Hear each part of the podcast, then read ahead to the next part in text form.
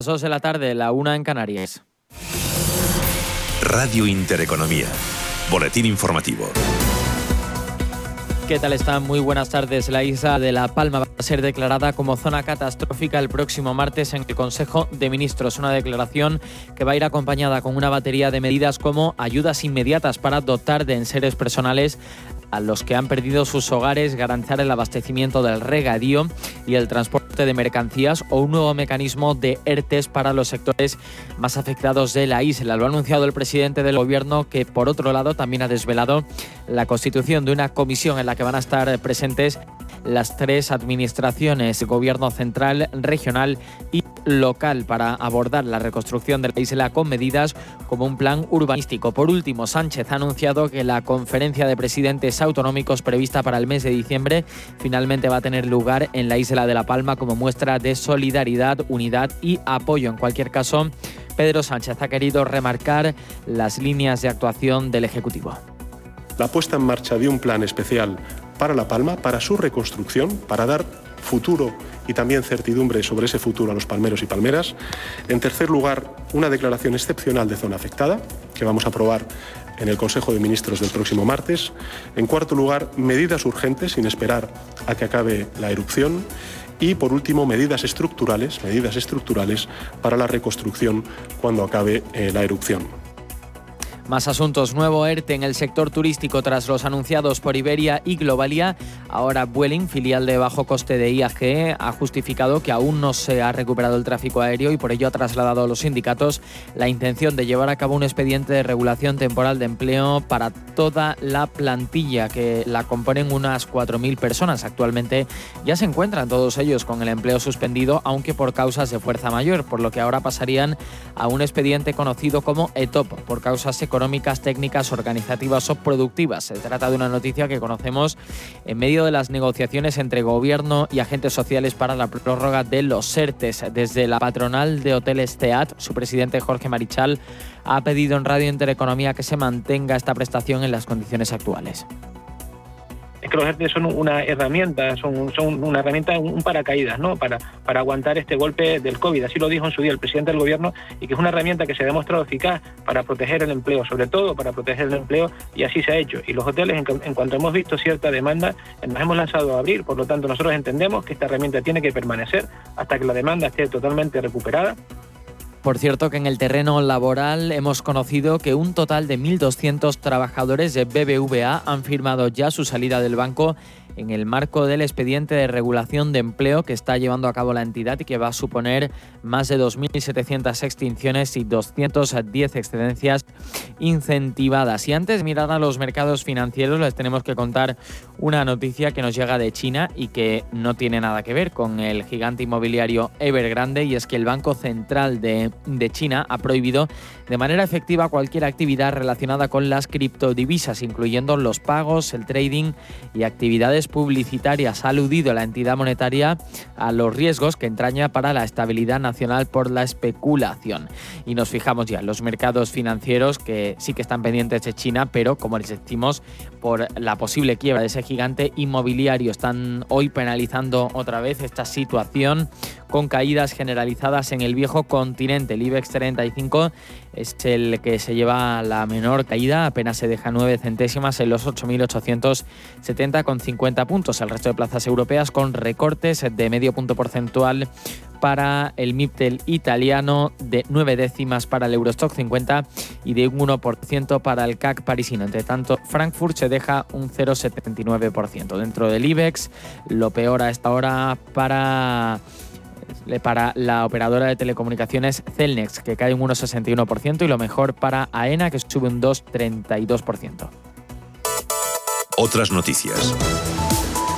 Primera reacción del presidente del gobierno Pedro Sánchez a la detención en Italia del que fuera presidente de la Generalidad de Cataluña, Carles Puigdemont, quien precisamente hasta ahora pasa a disposición de la justicia del país transalpino con su primera declaración. El, primer, el líder del Ejecutivo Pedro Sánchez ha querido señalar su respeto por la justicia y ha expresado que el expresidente fugado tiene que comparecer ante los tribunales de nuestro país.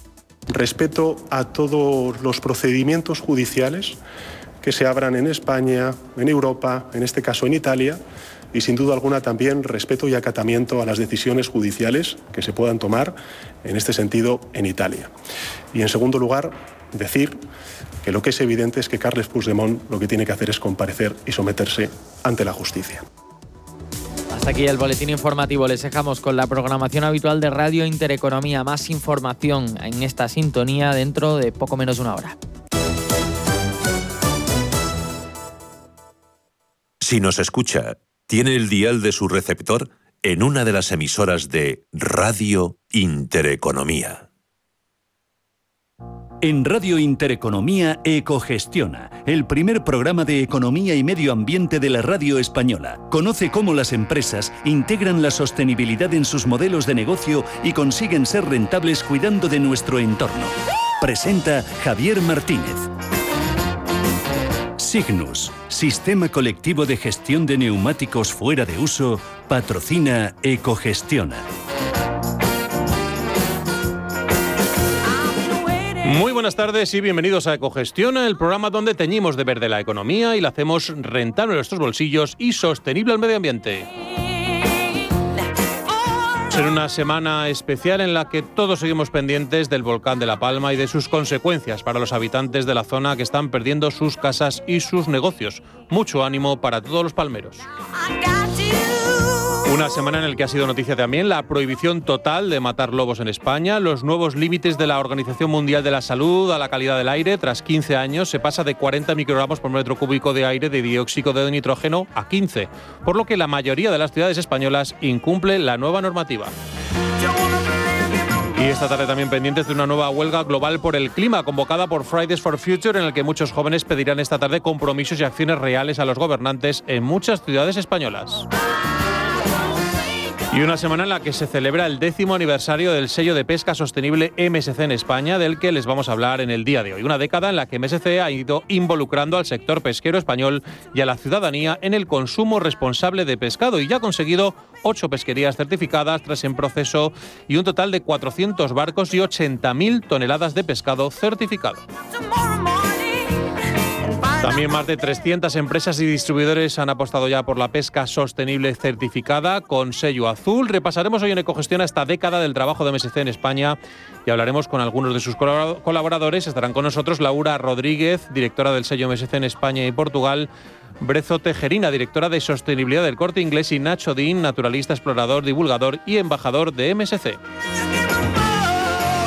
Con ellos hablaremos en unos 15 eh, minutos. Antes trataremos en Ecogestión otros asuntos. Hablaremos con Luis García Sanz, director del Departamento de Gestión de Energía de Gester Nova. Nos explicará si son efectivas o no las medidas que ha tomado el Gobierno para frenar las subidas en el precio de la luz y todas las reacciones que ha habido al Real Decreto. También tendremos a nuestros colaboradores habituales. Iniciaremos el programa con la revista Energías Renovables. Su directora Pepa Mosquera nos contará el invento revolucionario de dos científicos que han fabricado un nuevo tipo de células solares que imitan la fotosíntesis, acercando el objetivo de convertir la luz del sol a una fuente de electricidad limpia. Les ha valido esta semana el premio BBVA Fronteras del Conocimiento en Ciencias Básicas. También Carlos Martí, director de la revista Ciudad Sostenible, nos hablará de Madrid 360 y la nueva ordenanza de movilidad que entrará en vigor en 2022. Y finalizaremos el programa con Beatriz Fernández, que nos traerá la agenda de ocio ambiental para el fin de semana, con Guille Cerezo en la parte técnica y Javier Martínez Molina en la dirección. Hasta las 3 de la tarde, Economía y Medio Ambiente en Radio Intereconomía. Comenzamos. Gester Nova Energía referente en la comercialización de electricidad de origen 100% renovable con más de 15 años de experiencia, les ofrece la noticia con energía de la semana. Una noticia que tiene que ver con un importante premio, el del BBVA Fronteras del Conocimiento, que tiene que ver directamente con las energías renovables. Hablamos con Pepa Mosquera, director de la revista Energías Renovables. Pepa, buenas tardes. Hola, buenas tardes, Javier. Bueno, y pues antes de hablar, antes de hablar de estos premios, Pepa, te pillo sin, sin haberte avisado, pero quería felicitarte a ti y a todo el equipo, a Antonio Barrero, a Luis Merino y a ti por ese premio que os ha correspondido esta semana de Enerclub, del Club Español de la Energía, a la categoría Energía Competitiva y Sostenible. Así que muchísimas gracias, Pepa, a ti y a todo el equipo, que sois un ejemplo a seguir. Bueno, muchas gracias, Javier. Nada, se lo traslado a mis compañeros. Encantada las felicitaciones. Bueno, pues ahora cuéntanos ese, eh, ese, premio que decíamos de la Fundación de BBVA, premio Fronteras del Conocimiento en la categoría Ciencias Básicas porque es un invento que puede ser revolucionario. Sí, sí, eh, es un invento que tiene que ver con la fotónica, que es una ciencia que tiene numerosas aplicaciones en el campo de la energía y en que los dos premiados son súper expertos. ¿no? Se llaman Michael Gratzel, que es un eh, científico de la Escuela Politécnica Federal de Lausanne, en Suiza, y Paul, perdonadme que tengo la voz fatal, y Paul Alivisatos, de la Universidad de California en Berkeley, en Estados Unidos. Lo que ha hecho mm, el primero, Gratzel, es inventar un tipo de célula solar que imita la fotosíntesis de las plantas, como decías, para generar energía. Sus células solares emplean un pigmento que, como la clorofila de las plantas, absorbe la luz del sol y genera electrones. Luego estos electrones son transportados por un material semiconductor que en su caso son nanopartículas de dióxido de titanio. Estas células mm, que ha inventado Russell están llenas de ventajas. Entre otras, se fabrican con, materias primas abundantes. Luego, el proceso de fabricación es barato. Además, son células transparentes y flexibles y pueden generar electricidad a partir también de la luz ambiental, es decir, no solamente con el sol directo, sino, por ejemplo, con la luz de ambiental que hay en una habitación. Su eficiencia aún es baja porque está en torno al 15%, pero este inconveniente yo creo que se va a superar pronto con otro tipo de células que justo emergieron a partir de las de Gratzel, que son las células de perovskita, que es un mineral a base de titanio y de calcio y que ya han conseguido, se ha conseguido con estas células eficiencias de en, torno al 25%. Luego está el segundo premiado que se llama, como se comenta, Paul Alibisatos, que también utiliza nanomateriales. En su caso, nanocristales de diferentes tamaños. El científico explica que un electrón en un nanocristal va a emitir luz de distintos colores según sea el tamaño del nanocristal. Cuanto más pequeño, o, sea, si es bastante pequeño, la energía de la luz va a ser mayor porque va a ser uno, y entonces la luz será de color azul. De esta manera, lo que hace el Ibisatos es jugar con los nanomateriales, el tamaño que tienen, usarlos para hacer eh, materiales que emitan toda la gama de colores. Este desarrollo, que es aparte muy bonito cromáticamente, está actualmente en la base de numerosas aplicaciones relacionadas con la energía, pero sobre todo con la electrónica de consumo, por ejemplo, en los televisores QLED y en técnicas de imagen biomédica. Estaremos atentos a esos dos inventos, uno de la electrónica de última generación y el otro de Michael Gratzel, pues que puede hacer que pronto eh, podamos tener unos avances con esas células solares en el que se pueda convertir la luz del sol en fuente de electricidad limpia, eficiente y barata a gran escala, que es lo, eh, lo que andamos eh, buscando. Y otra de las cosas, Pepa, que nos querías destacar de esta, de esta semana es que, bueno, al final no da tiempo a hablar de, de todo en profundidad, pero sí que se ha celebrado esta semana en Valladolid una nueva edición de Expo biomasa, ¿no? Sí, sí, sí, sí. Sobre la feria solamente quería decir un apunte y es uno de los titulares que ha dejado, ¿no? Esta feria, que es una feria muy importante, es la feria más importante de biomasa que se celebra en España y es que allí se ha dado a conocer que España tiene potencial para ser el tercer país de Europa en generación de gas limpio, de gas renovable. Teniendo en cuenta los precios a los que está ahora mismo el gas fósil, pues no es mala noticia. Pues eh, bueno, todo buenas noticias esta semana, avances eh, científicos que siempre van, eh, digamos, desarrollando cada vez más las energías renovables y conseguir esa electricidad limpia.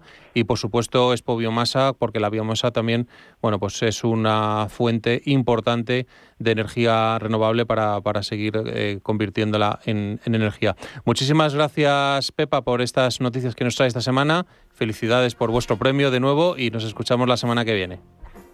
Venga, genial. Hasta luego. Hasta luego.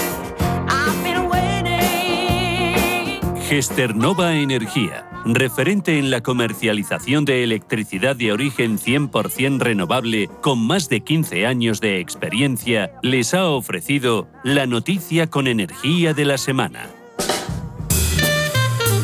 Y continuamos con el programa y esta semana, bueno, pues centrados en el volcán, es verdad que se ha hablado menos del precio de la luz en los medios de comunicación, pero evidentemente sigue disparado y queremos seguir entendiendo un poquito más qué ha pasado y si las medidas aprobadas por el gobierno con este Real Decreto, eh, bueno, pues son efectivas a corto y a medio plazo. Para ello vamos a hablar con uno de los eh, expertos eh, que existen en este país, como es Luis García Sanz, que es director del Departamento de Gestión de la Energía de Gesternova. Luis, buenas tardes.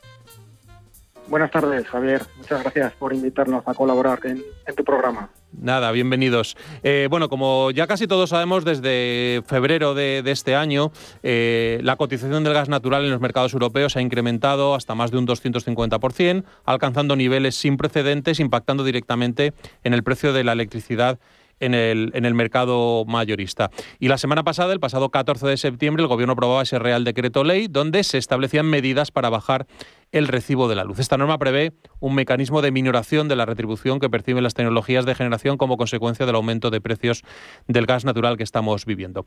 Eh, Luis, ¿qué opinión le merece esta y otras medidas del Real Decreto? ¿Cree que ha tenido ya a su juicio efecto o pueden llegar a tener efectos reales en la factura a medio plazo?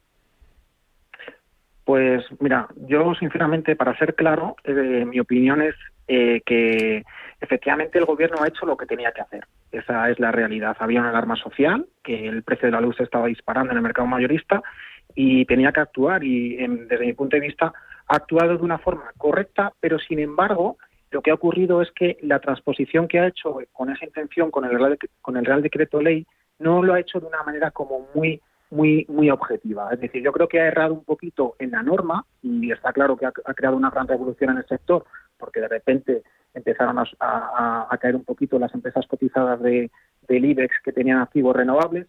Entonces, lo que yo creo es que se ha equivocado un poquito en la redacción de esa norma. Si va a tener un impacto en la factura, evidentemente sí. Es decir, claramente la factura del, del consumidor final va a bajar porque se tocan tres cosas. Se toca eh, los cargos de eléctricos, que al final es una componente regulada y se reducen en un 96%, por lo tanto ya tenemos un primer ahorro.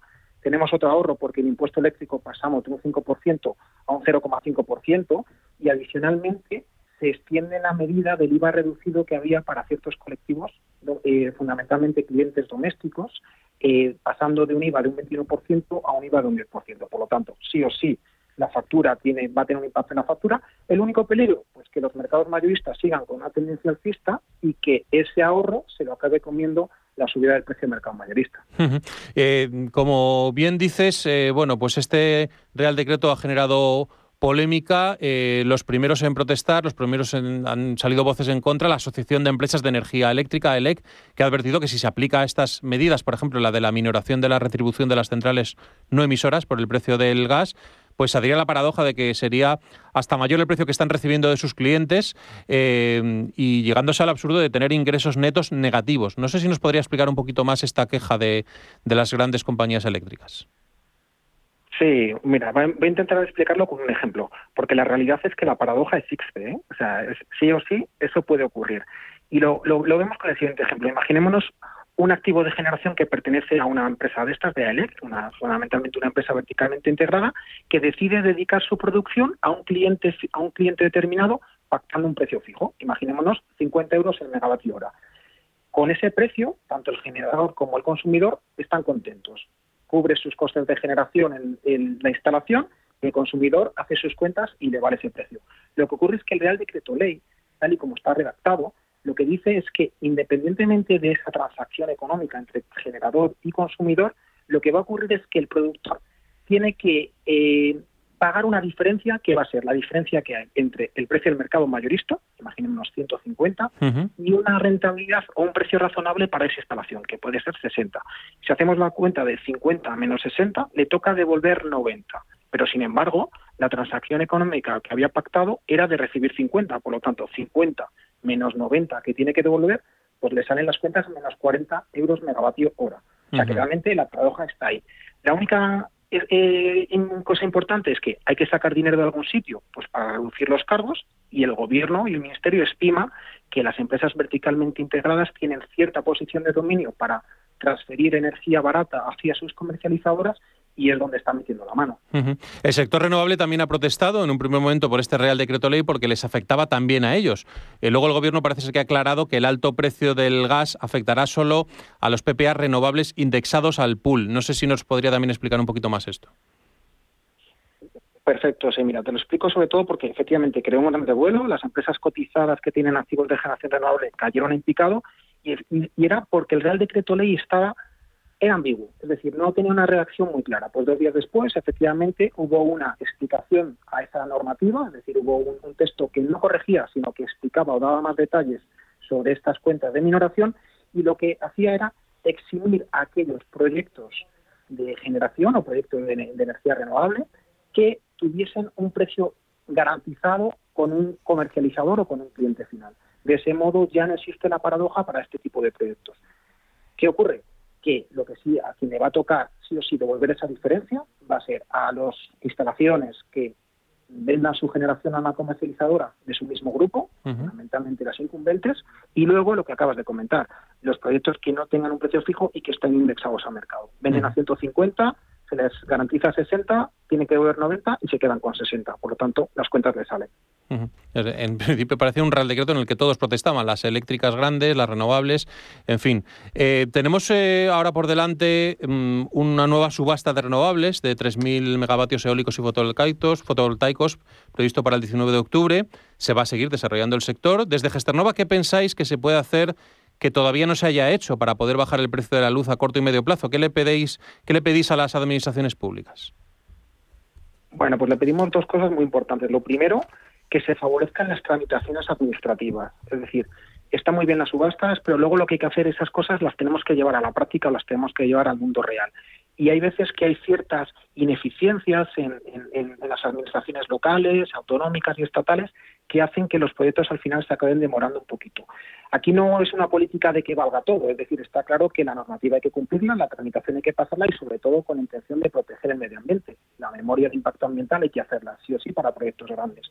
Pero lo que sí que eh, es muy importante es que entendamos que cualquier proyecto, grande o pequeño, que se retrase en su puesta en marcha, es un día perdido en el que estamos vertiendo energía primaria renovable. Y ese vertido de energía primaria renovable se está sustituyendo al final por una fósil. Y luego rigor normativo y asociado con lo que comentábamos antes. Es muy importante que haya una seguridad jurídica, se tienen que movilizar unas inversiones brutales para transformar el, sistema eléctrico y lo que tenemos que dar es certidumbre a los inversores, que son los que tienen que poner el capital para transformarlo todo. Y ya una última pregunta, mirando también al futuro. Eh, bueno, a finales de 2020 la potencia instalada de energía eólica y solar ya alcanzó los 39.000 megavatios en España, un, un casi un 30% más que en 2018. El volumen de electricidad vendido procedente de renovables también incrementó un 8%. El crecimiento está claro, también lo está experimentando Gesternova, vuestra comercializadora de energía de origen 100% renovable, la pionera en España. Todo esto nos asegura que, va a haber un desarrollo renovable, que va a seguir produciéndose y que esto se supone que acabará bajando los precios cuanto menos dependamos de los combustibles fósiles. fósiles. Pero, eh, ¿cuáles son los planes a futuro de Gesternova en el sector energético? ¿Por dónde vais a seguir creciendo? Pues nosotros lo tenemos muy claro. Es decir, lo primero es contribuir a que siga habiendo una importante penetración de renovables y la manera de contribuir es intentar convencer a los generadores para que nosotros seamos su comercializador que gestione sus activos de producción, de tal modo que maximicemos, intentemos maximizar su beneficio o, o la rentabilidad de sus inversiones y también a ver si somos capaces de convencerles para comprarle toda su producción y transferir su energía a nuestros clientes finales. Esa sería la primera parte. Una segunda parte, pues transformar el sistema desde dentro. Tenemos una filial que es Contigo Energía, que al final lo que se dedica es a proyectos de autoconsumo, proyectos de, proyectos de eficiencia y proyectos de movilidad eléctrica. Por lo tanto, lo que queremos es favorecer esa electrificación de la demanda. Y por último, eh, pues seguir en la misma línea en la que mm, desde que nacimos, ¿no? que es eh, concienciar a la sociedad, seguir siendo una empresa 100% renovable y nos alegra ver pues que a día de hoy la oferta que o el abanico de ofertas que hay de otras comercializadoras, pues que también sale ese producto 100% renovable en el que nosotros somos pioneros. Y habremos conseguido ese objetivo pues cuando no, no, no sea una cuestión de que solamente hay unos pocos o la mitad que ofertemos energía 100% renovable, sino que seamos todos. Y además, ese compromiso lo, llevemos al usuario final, que el usuario final vea que efectivamente hay un valor muy importante en contratar una comercializadora 100% renovable.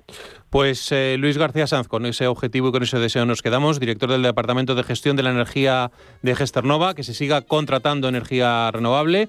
Esperemos que pronto baje el precio de la luz, se estabilice y haya seguridad jurídica para todos y que los consejos que ha dado pues que sea, sea escuchado. Luis, muchísimas gracias por atendernos. Luis García Sanz, director del Departamento de Gestión de Energía de Gesternova. Gracias. Gracias a vosotros. Un saludo. En Signus hacemos girar la rueda para ti.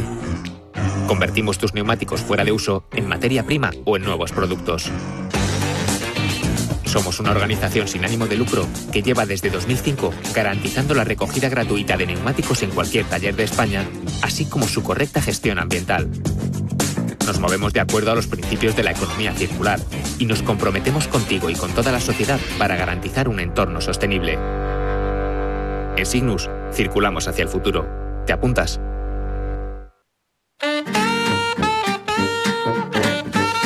Pues continuamos con el programa y como les decíamos al principio del programa, Marine Stewardship Council, MSC, el sello de certificación, de certificación de pesca sostenible, cumple esta semana 10 años de trabajo en España con el objetivo de involucrar al sector pesquero español, que es una potencia mundial, a la industria de transformación, a la comercialización y a la ciudadanía en el consumo responsable de pescado. En un mundo donde, por desgracia, hay miles de especies sobreexplotadas y amenazadas en nuestros mares, MSC ha trabajado esta década en España para revertir esa situación y poder asegurarnos que el pescado que nos tomamos tiene unas garantías de sostenibilidad en todo el proceso. En esta década de trabajo en España, como les decíamos en la introducción del programa, pues hay más de 300 empresas en España que ya cuentan con esa certificación MSC de cadena de custodia y hay más de 400 barcos certificados, lo que supone 80.000 toneladas de pescado certificado. Los avances pues han sido posibles gracias a MSC y a la colaboración con empresas y con pesquerías que han apostado por este programa. Vamos a hablar de ello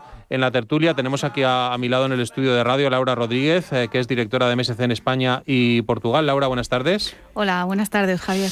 Y al otro lado del teléfono, a Brezo Tejerina, directora de sostenibilidad del Corte Inglés. Brezo, bienvenida. Hola, gracias. Buenas tardes. Y también tenemos a Nacho Din, que es naturalista, aventurero profesional, divulgador y embajador azul de MSC desde, desde diciembre de 2018. Nacho, buenas tardes y bienvenido también. Buenas tardes, Javier. Muchas gracias. Muy buenas. Bueno, empezamos con Laura, estos 10 años de trabajo en España, pues que han dado para muchas acciones, eh, como decíamos al principio, pues más de 400 barcos certificados, 80.000 toneladas de pescado, más de 300 empresas y distribuidores que ya han apostado por la pesca sostenible. Decirlo parece fácil y parece rápido, pero pues detrás de todas esas cifras hay mucho trabajo, ¿no, Laura? Desde que se empezó en España en 2011. Sí, exactamente. A los inicios básicamente era presentar el programa, dar a conocer la importancia de demostrar la sostenibilidad de las prácticas, tanto por la parte pesquera como por la parte comercial, y han sido muchos años de, concienciar, de explicar, y sobre todo donde hemos visto es en los últimos cinco años que ha sido ya cuando realmente eh, muchas más empresas han unido, los procesos de certificación han avanzado más rápidamente y ahora pues estamos eh, viendo un, cambio eh, muy grande hacia la sostenibilidad y cada vez más interés. La cuestión es que el sello azul es difícil conseguirlo porque hay que demostrar y en muchos casos cambiar, transformar y mejorar muchos procesos, ¿no? Sí, es un proceso de certificación muy exigente para la parte pesquera, son procesos que duran a lo mejor dos años con una auditoría independiente y no solo es conseguir la certificación, sino luego mantener y hay auditorías anuales y en muchos casos condiciones que cumplir, con lo cual es un, proceso continuo de mejora.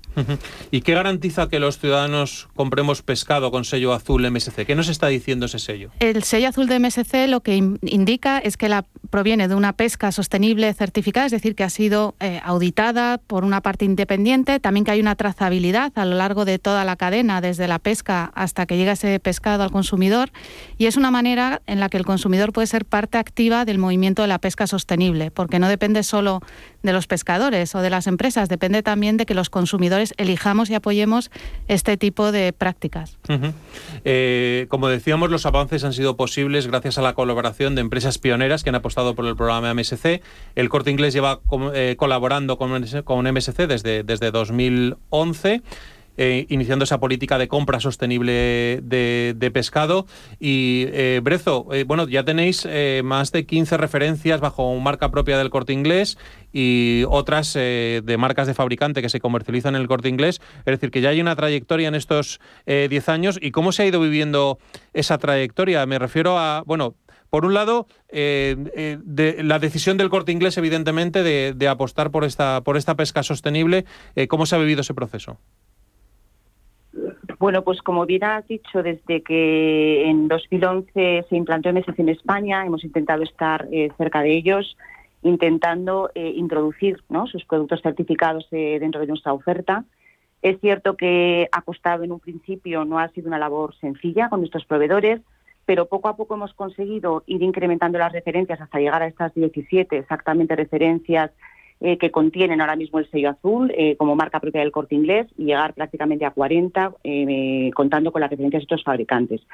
Esto es una labor bueno, pues que ha, costado, pero hemos tratado de formar junto a MSC a nuestros compradores para tratar de comunicar e informar bien a los proveedores de lo que implicaba efectivamente los sellos en nuestros productos y por otra parte, eh, hemos también tratado de eh, involucrar a los consumidores a través de diferentes campañas para que bueno, pues conocieran las ventajas de lo que supone un producto eh, con este sello, ¿no? Que, realmente tiene le avala el que es capturado, transformado y consumido de forma sostenible. Claro, las, las eh, campañas de comunicación son fundamentales porque el consumidor tiene que enterarse de que existe ese sello eh, azul en, establecimientos como, como el Corte Inglés y entiendo que también hay, hay una labor de información por parte del Corte Inglés a los consumidores también, ¿no?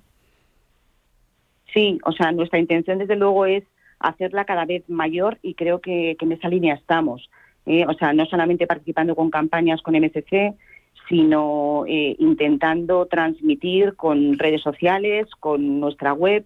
Hemos habilitado en la web también un apartado en el que puedes comprar eh, por productos sostenibles y metes sello de certificación MSC, te a las referencias que están certificadas y nuestra intención es continuar en esa línea. Luego hay otra parte importante, ahora continuaremos con, esta relación entre, las empresas y MSC. Hay una parte importante que también se, eh, se juega en, el tema de la información y de la concienciación, que es el papel de los embajadores de MSC. Hay 25 embajadores y uno de ellos es eh, Nacho Din. Eh, no lo he dicho antes, pero para que bueno, los oyentes se sitúen, tú eres una persona que, bueno, pues ha, hecho cosas, digamos, fuera de lo normal, como es dar la vuelta al mundo caminando o unir nadando los cinco continentes. Y precisamente eh, en, esa acción de unir nadando los cinco continentes y ver un poco el estado de los océanos, es un poco cuando te concienciaste, ¿no? Que algo había que hacer. Sí, efectivamente. Bueno, realmente durante la vuelta al mundo caminando ya fui testigo con mis propios ojos de la cantidad de basura y plásticos que hay inundando playas y litorales de todo el planeta Vivimos en un planeta donde más del 70% es agua, había dado la vuelta al mundo caminando, pero tenía esa deuda pendiente con el océano.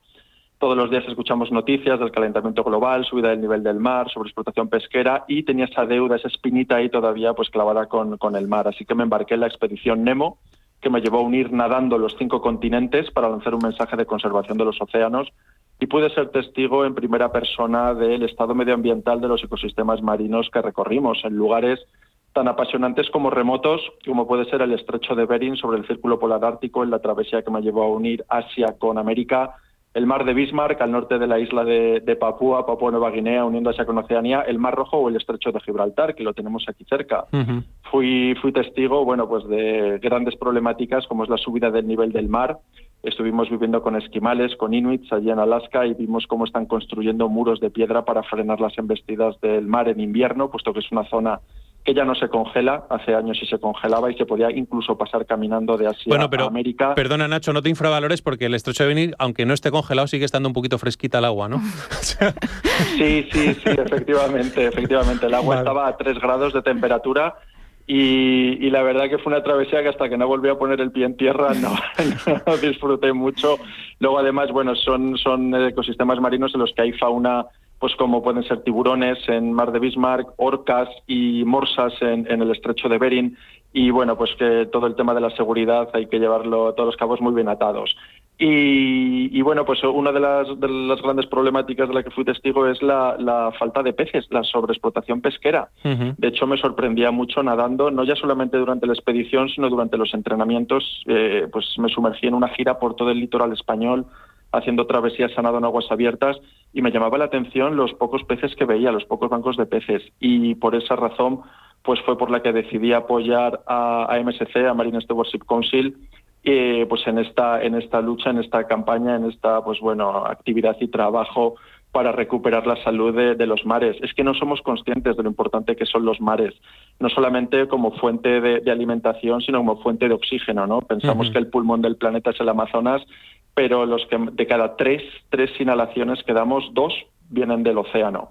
Son los que más oxígeno emiten a la atmósfera, los que más CO2 capturan y otros fenómenos que se están produciendo como consecuencia de la acidificación del agua de los océanos, pues el blanqueamiento de corales o que especies como los crustáceos tengan problemas para fabricar sus conchas. Laura, no sé si tienes un embajador que hable más claro. Más alto no lo sé, pero más claro. No, la verdad es que para nosotros contar con Nacho es un auténtico lujo. Eh, nosotros cuando nos eh, acercamos a algún embajador, a alguna embajadora, buscamos que tengan un vínculo auténtico con el mar. Creemos que tienen que ser personas que realmente eh, tengan, sean apasionados por los océanos y compartan nuestra visión. Y Nacho, la verdad es que lo ha vivido en su propia piel, nunca mejor dicho, y hace una labor de divulgación ambiental fabulosa y nos encanta contar con él porque realmente expresa mucho mejor que nosotros todo ese, ese amor por, y la necesidad de conservación de los océanos. No, y lo que hablaba Nacho de que casi no veía peces, evidentemente el mayor problema que tiene el mar, aparte de los plásticos y la contaminación, es la sobreexplotación. Y por eso se crea, yo creo, evidentemente MSC para garantizar la pesca sostenible. ¿no? Eh, cuando hablamos de sobreexplotación, claro, nos viene a la cabeza sobre todo el mar Mediterráneo, ¿no? Sí, ahora mismo a nivel mundial hay un tercio de las poblaciones de peces están sobreexplotadas y el Mediterráneo el 75% de las poblaciones de peces. Es, el Mediterráneo y el Mar Negro son los mares más sobreexplotados del mundo. Es cierto que el último informe científico de la Comisión General de Pesca en el Mediterráneo ya da indicios de mejora, se ha conseguido reducir un poco el número de poblaciones sobreexplotadas, pero aún así eh, pues está una situación bastante eh, preocupante. En MSC estamos trabajando con un proyecto que es el proyecto MEZPIS, trabajando con diversas cofradías a lo largo de todo el literal, precisamente para que puedan, eh, han hecho un diagnóstico, están trabajando en un plan de acción para que puedan mejorar sus prácticas y revertir esta situación. Y entiendo que fundamental las campañas de comunicación, contenidos educativos, educativos que estáis llegando a, a miles de estudiantes. Sí, sí, sí, como dices, la educación ambiental para nosotros es clave. Eh, lo que hemos hecho es generar una serie de recursos que están accesibles para el profesorado, de manera que puedan acercar estos contenidos al aula, los océanos, la pesca, que a nosotros nos puede parecer muy familiares, pero mucha, mucha gente todavía vive muy de espaldas y no conoce la realidad, incluso en un país como España, donde, donde tenemos una gran cultura pesquera. Y Brezo, supongo que en el corte inglés también eh, comunicando iniciativas de sostenibilidad, porque, claro, como consumidor, yo entro en un establecimiento y pido un, pescado, eh, yo no tengo por qué saber si ese pescado está siendo sobreexplotado y no debería comprarlo es decir, nos falta mucha información al consumidor. ¿no? Al final el sello MSC es una manera de diferenciar lo que ya sabes que realmente es sostenible y puedes comprarlo, pero todavía hay mucho pescado que, que no lo es. ¿Cómo hacéis esas campañas de información, Brezo, para, para comunicar las iniciativas de sostenibilidad del, corte inglés en general? Bueno, es uno de los aspectos que somos conscientes de que tenemos que mejorar todos. ¿eh? Eh, hablábamos precisamente de que queremos seguir colaborando con MSC y reforzar esta parte. Eh, como decía antes, hemos hecho campañas en nuestras tiendas de promoción de productos eh, MSC y hemos explicado en ese momento a la persona que lo consume cuál es la diferencia entre un producto certificado y el que no está certificado, ¿no? Eh, o qué es la garantía que avala ese producto que está consumiendo en ese momento. no obstante, es verdad que tenemos que seguir apostando por ello. Eh, seguir formando a nuestros pescaderos, que yo creo que ya saben transmitirlo, pero efectivamente que puedan explicar a una persona que está comprando en ese momento qué diferencia hay entre la especie que lleva ese sello MSC del resto, o qué es lo que podemos avalar, y, además eh, apoyar esto con otros medios, como hemos dicho anteriormente, a través de todos los medios que tengamos, redes, notas de prensa, en fin, lo que tenemos que hacer es eh, sensibilizar cada vez más al consumidor para que sea el consumidor el que demande este tipo de producto. Y Nacho, como divulgador profesional, no lo hemos dicho antes, pero también eres autor de dos libros, Libre y Salvaje, de Editorial Planeta, y La llamada del océano, también de Editorial Planeta, del, año 2020. Como divulgador profesional, ¿cómo crees que podemos acercar a los jóvenes el movimiento de la, de la pesca sostenible? Eh, ¿Cómo podemos eh, ayudar a los jóvenes a que conozcan el producto? Bueno, para mí la educación es uno de los pilares claves en la transformación y concienciación de la sociedad, junto a otros como pueden ser las finanzas sostenibles, la innovación o la legislación, ¿no? Entonces, la educación, como este, como uno de estos pilares, eh, creo que debe ser, yo pienso mucho, ¿no? Cómo, cómo elaborar un discurso que sea, eh, que sea, pues, eh, apetecible. Yo creo que desde el gusto, desde la pasión, desde el interés, es mucho más fácil transmitir un mensaje que siempre desde la culpa, desde el sentimiento de, de esfuerzo, de sacrificio. Entonces, pues creo que es muy, muy interesante el mostrar la belleza del mundo en el que vivimos. Yo es algo que intento hacer a lo largo de mis expediciones. En esta misión de divulgar y de transmitir lo que veo, aparte de los libros, estamos trabajando en un documental, damos charlas en colegios, salimos a hacer batidas de limpieza de playas y playas y montes, en fin, pero en este caso hablamos del mar. Entonces yo creo que siempre desde, desde el gusto y luego, por supuesto, todo respaldado científicamente, es decir, que de lo que se hable tenga, tenga una razón de ser, eh, esté justificado con informes, con estudios eh, que sean veraces, pero no, no hartar de datos y de estadísticas a los chavales porque a veces somos muy impermeables tanto a las malas noticias como a los datos y creo que el pasar con, con ellos tiempo en la naturaleza, enseñarles pues las maravillas, las bondades ¿no? de, los océanos, de los mares y lo, y lo íntimamente ligada que está nuestra salud que yo creo que es algo que nos preocupa a todos, la salud, tanto física como mental y emocional, pues lo ligada que está a la naturaleza y a los océanos, lo bien que nos los podemos pasar en ellos, a practicando actividades al aire libre, en fin. Creo que, y a todos, bueno, pues nos gusta comer un buen pescado, estoy seguro de que a los chavales, a los jóvenes también, y, creo que esa es la, mejor manera, estar con ellos en la naturaleza, mostrarles lo ligada que está nuestra salud a, a los océanos y intentar pues pasar, pasar buen tiempo. La verdad es que es fundamental, eh, bueno, que al final se habla mucho de los océanos, de la subida del nivel del mar por el cambio climático, pero muchas veces el océano tiene otras, eh, otros asuntos importantes que tratar, como por, ejemplo es la, la, sobrepesca. Y sobre todo, eh, Laura, recientemente se ha publicado el informe Blue Foods, que destaca el papel clave que los alimentos de la pesca y la acuicultura pueden jugar en el futuro de la alimentación, porque claro, estamos hablando de pesca sostenible que sería trasladable a la alimentación sostenible en general y poder garantizar que las generaciones futuras se sigan poder se sigan pudiendo alimentar, ¿no? Sí, ahora mismo cada vez se habla más de, la necesidad de, apostar por los sistemas alimentarios sostenibles y este informe es muy importante porque eh, han trabajado en él más de 100 científicos vinculados a la Universidad de, de Stanford, al Centro de Residencia de Estocolmo y las conclusiones son que los eh, alimentos provenientes del océano, ya sea pesca, acuicultura, van a ser vitales para alimentar a la población en 2050. Y lo que también destacan es que los alimentos provenientes del océano, los alimentos azules eh, sería en castellano, tienen un aporte nutricional y unas eh, condiciones de baja huella de carbono que son una alternativa desde el punto de vista de, sostenibilidad mucho más eficiente que a lo mejor alimentos eh, cultivados en tierra. Y esto yo creo que es un aspecto a tener en cuenta, no, no solo eh, desde el punto de vista de la huella de carbono, sino también del aporte nutricional que el pescado puede aportar en una dieta y, y que es una proteína esencial para más de 3.000 millones de personas en el mundo. Nosotros nos, bueno, os invitamos a, a leerlo porque creo que, a veces se, olvida el potencial del pescado y cómo la pesca sostenible puede hacer que haya más pescado, porque al final las poblaciones de peces, cuando están bien conservadas, bien gestionadas, son más productivas y por lo tanto generan no solo más alimentos, sino también más ingresos a las comunidades que dependen de la pesca. Eh, Brezo, me interesa mucho saber un poquito las acciones que os planteáis de cara al futuro. El Corte Inglés pues es una marca conocida, yo creo que por 100% de, de la población española. Eh, en, el tema de la pesca sostenible, supongo que vais a seguir aumentando todo lo que podáis, ¿no? Las, eh, pues digamos, los productos con sello azul. Sí. Eh, tenemos un objetivo eh, claro, ¿vale? En general, eh, incrementar nuestra oferta sostenible, ¿vale? Pero de forma integral, afectando a cualquier tipo de producto.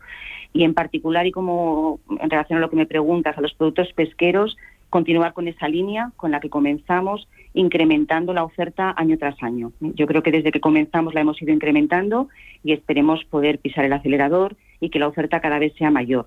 Eh, queremos continuar en esa línea, mm, colaborar con MSC, intentar que el consumidor entienda cada vez más, como decimos, la importancia de lo que significa una pesca sostenible y, saber que mm, ser capaces de comunicarles que, sigue existiendo el 33% de las poblaciones de peces están sobreexplotadas y la importancia de pescado azul con certificado y, extraído de forma sostenible. No, y sobre todo, más aparte de, incrementar eh, el pescado con sello azul es eliminar, que, ya habéis comunicado que lo habéis hecho y, deberían hacerlo todos los, eh, todos los establecimientos, eliminar de la oferta las especies que están en mayor riesgo de sobreexplotación, ¿no? Porque también es, es muy importante saber cuáles son las especies que están sobreexplotadas para tomar conciencia y eliminarlo de la oferta para que, la, para que el consumidor no, lo, no la pueda comprar.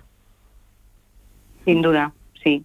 O sea, eso es lo primero, lo primero que hicimos y, es importante, efectivamente, sí. Y eso, Laura, también supongo que es una campaña paralela, ¿no? De, comunicar lo que está sobreexplotado y, por favor, esto no lo consumáis. Nosotros eh, no hacemos guías indicando con especies rojas que hay que excluir. Sí que hay otras ONGs que, tienen eh, eh, guías en este sentido, como puede ser WWF o Greenpeace. Nosotros es apostar por las buenas prácticas y dar visibilidad a las buenas prácticas, de manera que cada vez haya más oferta sostenible y vaya desplazando a esa oferta insostenible.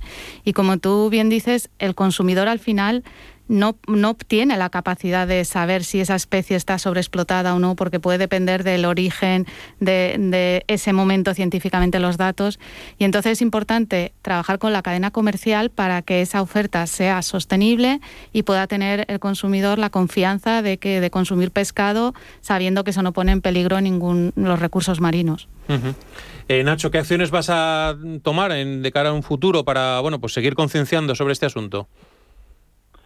Bueno, como bien decía Laura, sabéis que publiqué recientemente en 2020 mi segundo libro, La llamada del océano, narrando la expedición Nemo. Estoy trabajando ahora mismo en un documental que voy a terminar a finales de 2020, un documental sobre la expedición que me llevó a unir nadando los cinco continentes, pero donde el verdadero protagonista son los océanos. Y estoy preparando una nueva expedición de cara al 2022. Va a ser una expedición científica y divulgativa navegando a vela en la que vamos a documentar el estado en el que se encuentran, bueno, pues las costas y litorales de que recorreremos. No puedo leer más de momento. Pronto haré pública la expedición, el equipo, itinerarios, calendarios y será un placer desde luego volver a contactar con vosotros y daros daros más detalles. Pero mi misión es, es, perdona, sí, Javier. No, no, no, que desde luego que, que contactaremos, que por supuesto.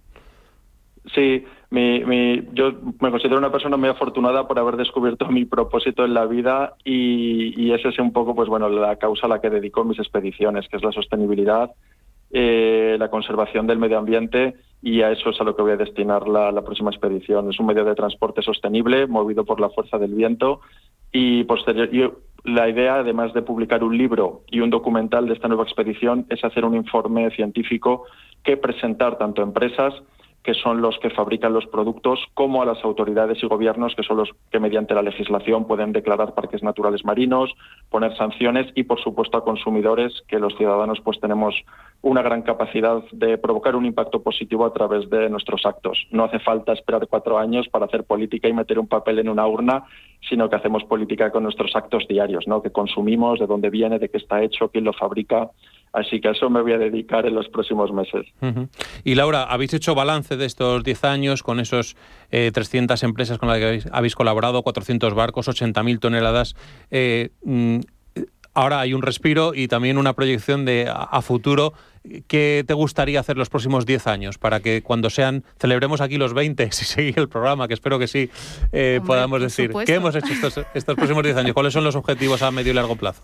Sí, nuestro balance de estos 10 primeros años tremendamente positivo, estamos muy satisfechos, el programa eh, se ha consolidado en España y ahora lo que hace falta es realmente que sea mucho más relevante, es decir, que se pueda encontrar pescado con el sello azul en muchos más puntos de venta, de manera que pueda ser eh, una oferta accesible y habitual de la cesta de, la compra, independientemente de, dónde vivas. También queremos trabajar mucho más en el Mediterráneo y en el Golfo de Cádiz, donde también hay pesquerías muy interesantes y ahora mismo pues todavía estamos trabajando poco en esa, en esa región.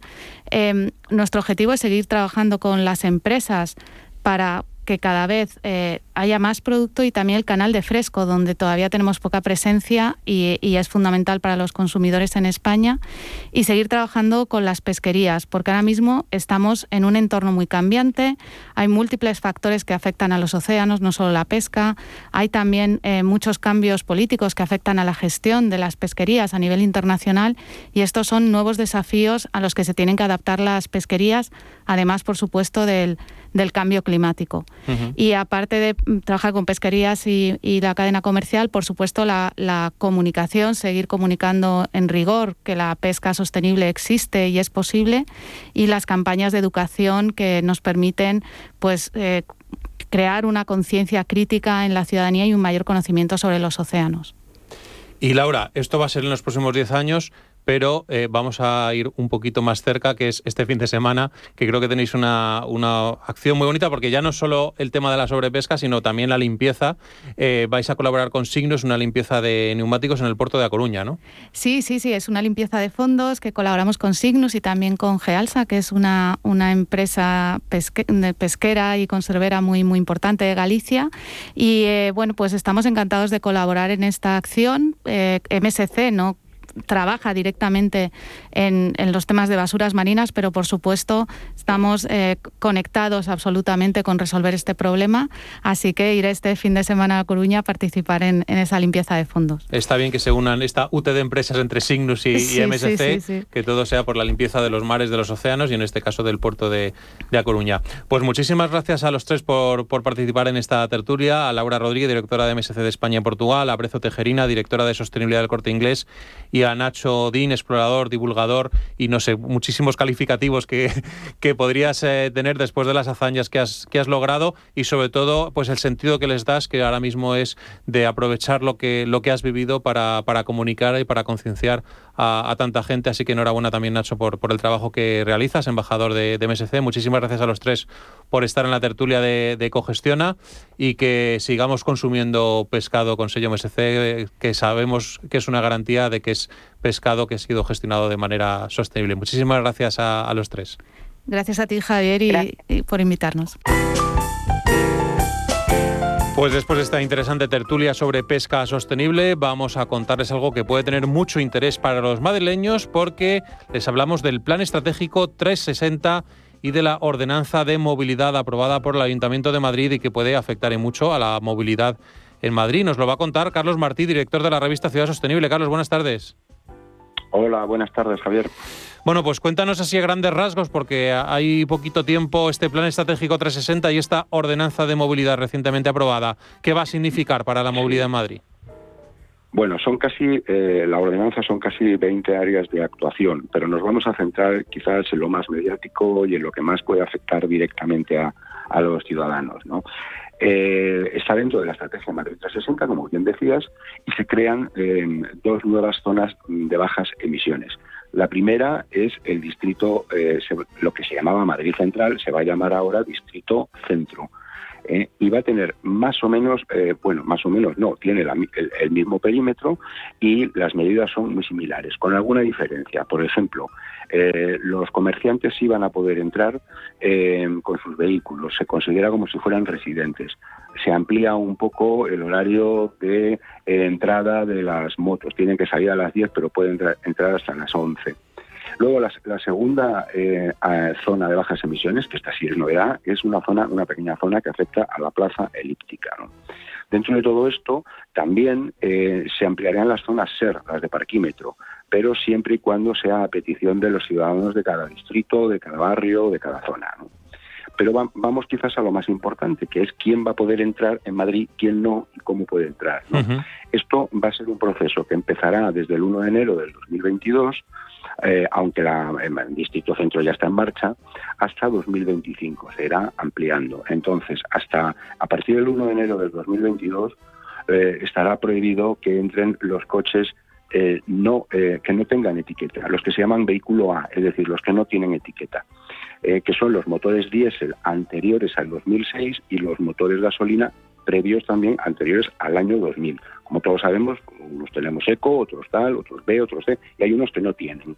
Bueno, pues a partir eh, del 1 de enero, luego a partir del 1 de enero del 2023, tendrán prohibido ya eh, eh, la entrada a, la M30 incluso a la propia M30. O sea, lo que es el circunvalar la ciudad o entrar dentro de la almendra. De los no residentes en la ciudad de Madrid, es decir, de los coches sin etiqueta que vienen de fuera de Madrid. ¿Mm? a partir del 1 de enero del 2024, estos coches ya no podrán circular en ninguna zona de bajas emisiones. Claro, puedes decir, pero si zonas de bajas emisiones hay dos, eh, Madrid Centro y Plaza Elíptica, pero es que las zonas de bajas emisiones en estos años se van a ir ampliando progresivamente. Y luego, a partir del 1 de enero de 2025, ningún coche con, eh, sin etiqueta podrá circular por Madrid, sea eh, de fuera o sea residente. Es decir, que es una medida que también empezará a afectar a los madrileños que estén empadronados en Madrid y que tengan coche eh, sin, sin etiqueta. ¿no?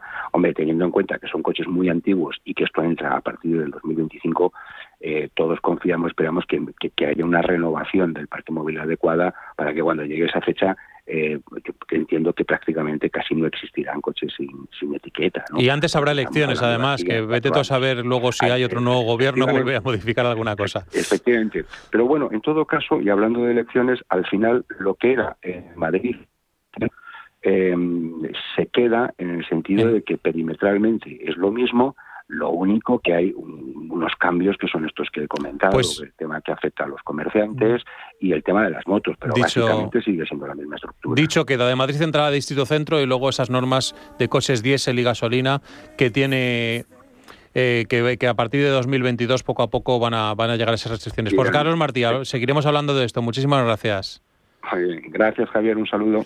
Gracias. Y antes de llegar a la agenda, les damos una información que les puede interesar. Desde la Fundación Biodiversidad se ha puesto en marcha una convocatoria de ayudas de 5 millones de euros para subvencionar empleos verdes. Son ayudas de entre 1.900 y 3.440 euros por contrato de personas desempleadas en el ámbito de la economía verde. La persona contratada tiene que estar previamente desempleada y mínimo seis meses trabajando a tiempo completo y el contrato ha debido iniciarse entre mayo de 2019 y marzo de 2021. Hay un plazo de solicitud para estas subvenciones que es el próximo 30 de septiembre. Toda la información en contratación.empleaverde.es. Pues bien, vamos ya para finalizar el programa con esa agenda de ocio ambiental que nos trae Beatriz Fernández. Beatriz, buenas tardes.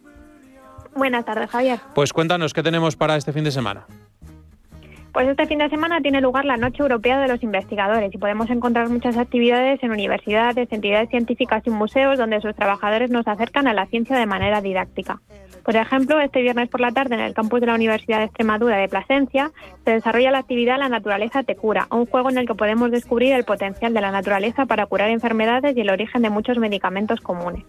El sábado, el Real Jardín Botánico de Madrid organiza un Skate Garden, los participantes se enfrentarán a la resolución de un misterio en el que las plantas y su papel en los objetivos de desarrollo sostenible son los protagonistas para las pistas a resolver. Habrá un turno de mañana y otro de tarde. También este fin de semana tiene lugar el Delta Verde Festival, un encuentro para los amantes de la naturaleza y en especial de las aves, en pleno Delta del Ebro, que contará con diversos stands, charlas, visitas guiadas, concursos de fotografía y proyecciones, todo en un entorno privilegiado. El domingo, el colectivo Miel debajo de la Encina nos invita a un taller para conocer mejor a las abejas en Pancina, Cádiz. La jornada se desarrollará en la finca La Jara y tendrá lugar una charla introductoria sobre el mundo de las abejas, la polinización y su biología, un paseo por la finca donde veremos las plantas y abejas que viven allí y una visita a las colmenas con los apicultores. También habrá una comida al aire libre y degustación de miel. Y este domingo también Naturea Cantabria organiza la ruta El Quejigal de Villacantín, desde el nacimiento del río Ebro se llega hasta el Robledal de Villacantid, un espacio ocupado por un bosque de roble y albar, donde encontraremos la ermita de la Virgen de las Cajigales y la cabaña de Cepelludo. Y esta es nuestra propuesta para hoy. Como siempre, recomendamos visitar todas las actividades en www.comunidadism.es. Buen fin de semana a todos. Igualmente, Beatriz, nos despedimos ya por hoy. Agradecimientos a Guille Cerezo en la parte técnica, a Signus, nuestro patrocinador. La semana que viene volvemos el viernes a las 2 de la tarde. Si tienen cualquier comentario o sugerencia, pueden escribirnos a info.radiocogestiona.com. También estamos en Facebook, en Twitter. Nos pueden escuchar en Spotify, en iVoox, en la web radiocogestiona.com. En fin, hay multitud de maneras. Les dejamos ya con My Economy, el programa que da voz a los nuevos mercados y tendencias del área digital que pasen buen fin de semana. Saludos de Javier Martínez Molina. Signos, Sistema Colectivo de Gestión de Neumáticos Fuera de Uso, ha patrocinado Ecogestiona.